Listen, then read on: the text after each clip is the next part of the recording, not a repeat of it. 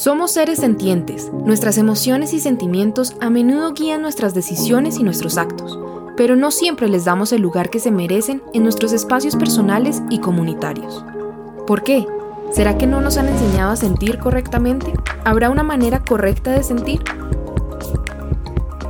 Dentro de la conversación nacional en la que ya han participado miles de colombianos, las emociones no son ajenas a los motivos detrás de lo que cada persona responde a la pregunta ¿qué debemos cambiar, mejorar o mantener en Colombia? Para entender el peso político que tienen las emociones, quisimos explorar más estas mismas. Por eso, se une a este podcast Gloria Susana Esquivel, escritora, novelista y host de Woman's Planning, un podcast feminista con la revista 070. Ella nos hablará sobre la importancia que tienen las emociones en nuestra vida diaria y el rol que juegan en una conversación tan diversa como tenemos que hablar Colombia.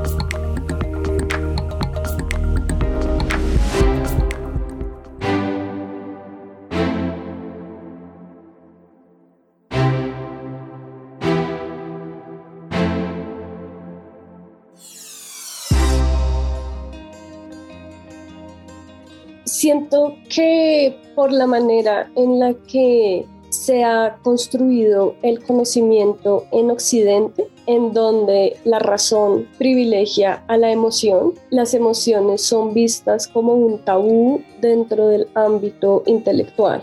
Entonces, en esta historia del conocimiento que se ha construido desde la sabiduría de hombres europeos ilustrados. Siempre se creó una epistemología en donde la rabia y las emociones en general eran parte de los instintos más bajos y era algo que teníamos que trascender para poder ser racionales y poder como estar por encima de la naturaleza y por encima de los animales para poder dominar también esa naturaleza y como reclamar eh, algún tipo de propiedad y poder explotar esa naturaleza, del mismo modo que luego ese mismo discurso se aplicó a comunidades indígenas o racializadas para reclamar propiedad y poder explotar esos cuerpos.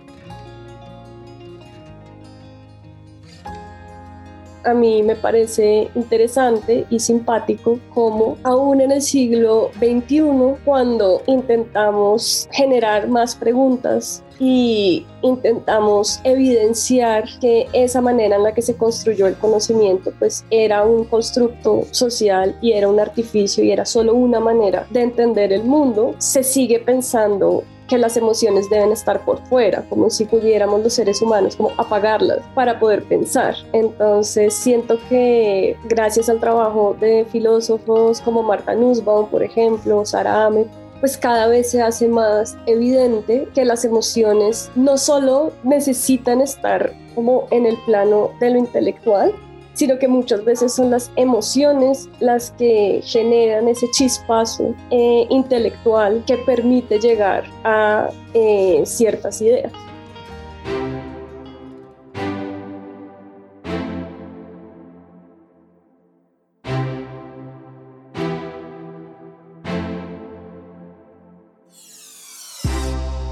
En mi día a día creo que es un poco más difícil porque creo que al estar inserta en una cultura capitalista, patriarcal, eh, siento que es muy difícil, ¿no? Como tener algún tipo de inteligencia emocional y tener como algún tipo de autoconocimiento frente a las emociones. Creo que ha sido uno de los retos más grandes de mi vida.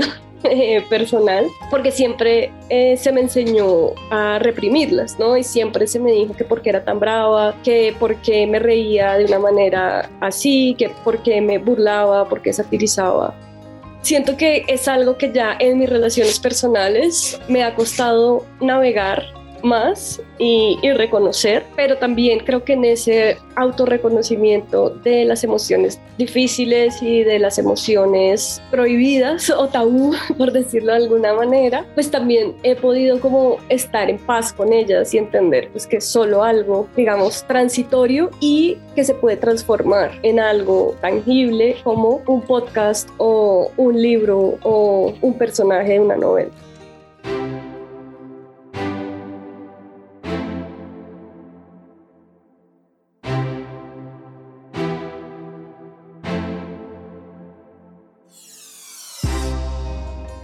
Creo que mi trabajo está fundamentado en las emociones y más propiamente en emociones que todo el tiempo se me han dicho que son negativas o que no expresar por ser mujer.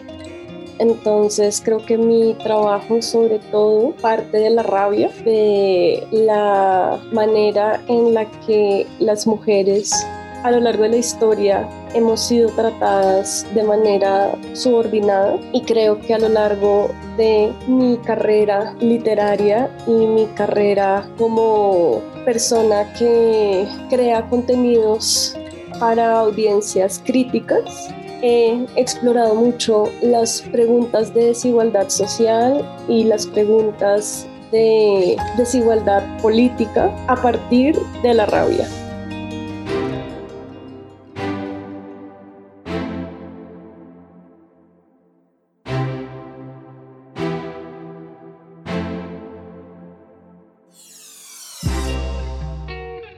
Siento que todavía las emociones siguen siendo un tabú. Siento que a pesar de que ha habido filósofos, artistas y líderes políticos que han hablado de las emociones, sigue siendo un espacio eh, tabú y creo que parte por la sociedad patriarcal en la que estamos, ¿no? Es una sociedad en donde aquel, el que siente es incómodo para seguir produciendo.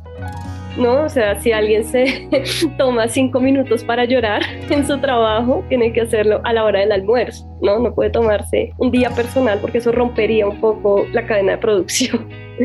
Entonces siento que sí, también eh, si una mujer expresa su incomodidad y dice no, no me interesa seguir el mandato eh, doméstico y casarme y tener hijos y seguir continuando esta idea del trabajo de cuidado no remunerado, pues antes era quemada por bruja, ¿no? Entonces siento que a lo largo de la historia se ha visto a la gente que expresa sus emociones como locos o herejes o bohemios y en ese sentido pues no, no tienen un lugar dentro del sistema capitalista, ¿no? O sea, siempre está como esta idea del oficinista eh, sensible, ¿no? Sería, es como un, un, un, personaje que aparece mucho en películas, por ejemplo, ¿no? Que tiene un mundo interior súper grande pero que no se lo dejan eh, explorar, ¿no? Entonces siento que hablar de las emociones, sentir emociones, vivir emociones, eh, sigue siendo algo que se ve pues con suspicacia porque es algo que no permite, eh, es como un, quiebre en el sistema y en ese sentido pues el sistema que seguir eh, adelante.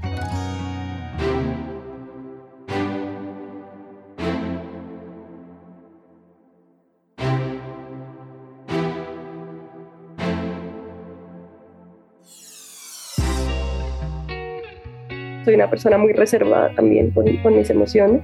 Eh, pero sí siento que he encontrado en los espacios creativos y los espacios políticos colectivos, he encontrado un lugar en donde veo que hay personas que sienten como yo, ¿no? Eh, que es muy diferente a personas que piensan como yo, porque siento que eh, cuando uno está en un lugar en donde se pide un pensamiento homogéneo, eh, también se cae en el riesgo de estar como en una planadora de alguna forma de la subjetividad y de la posibilidad de, de crear, ¿no? Pero siento que en espacios políticos y en espacios creativos he encontrado personas que sienten como yo, que sienten rabia, que sienten indignación, que sienten miedo,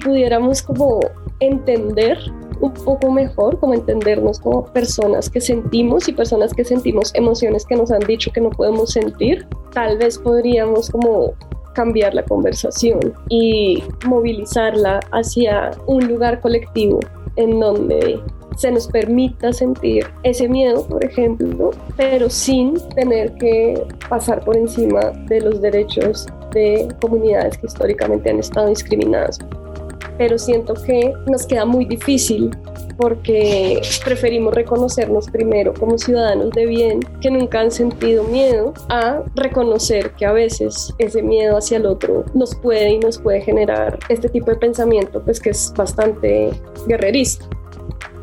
Entonces, pues en ese sentido, me parece interesante que se haga, que se abra una conversación sobre Colombia desde esas emociones tabú, porque siento que llevamos reprimiéndolas mucho tiempo y que esa represión se ve manifestada pues en actos violentos de exterminio hacia el otro muy fuertes.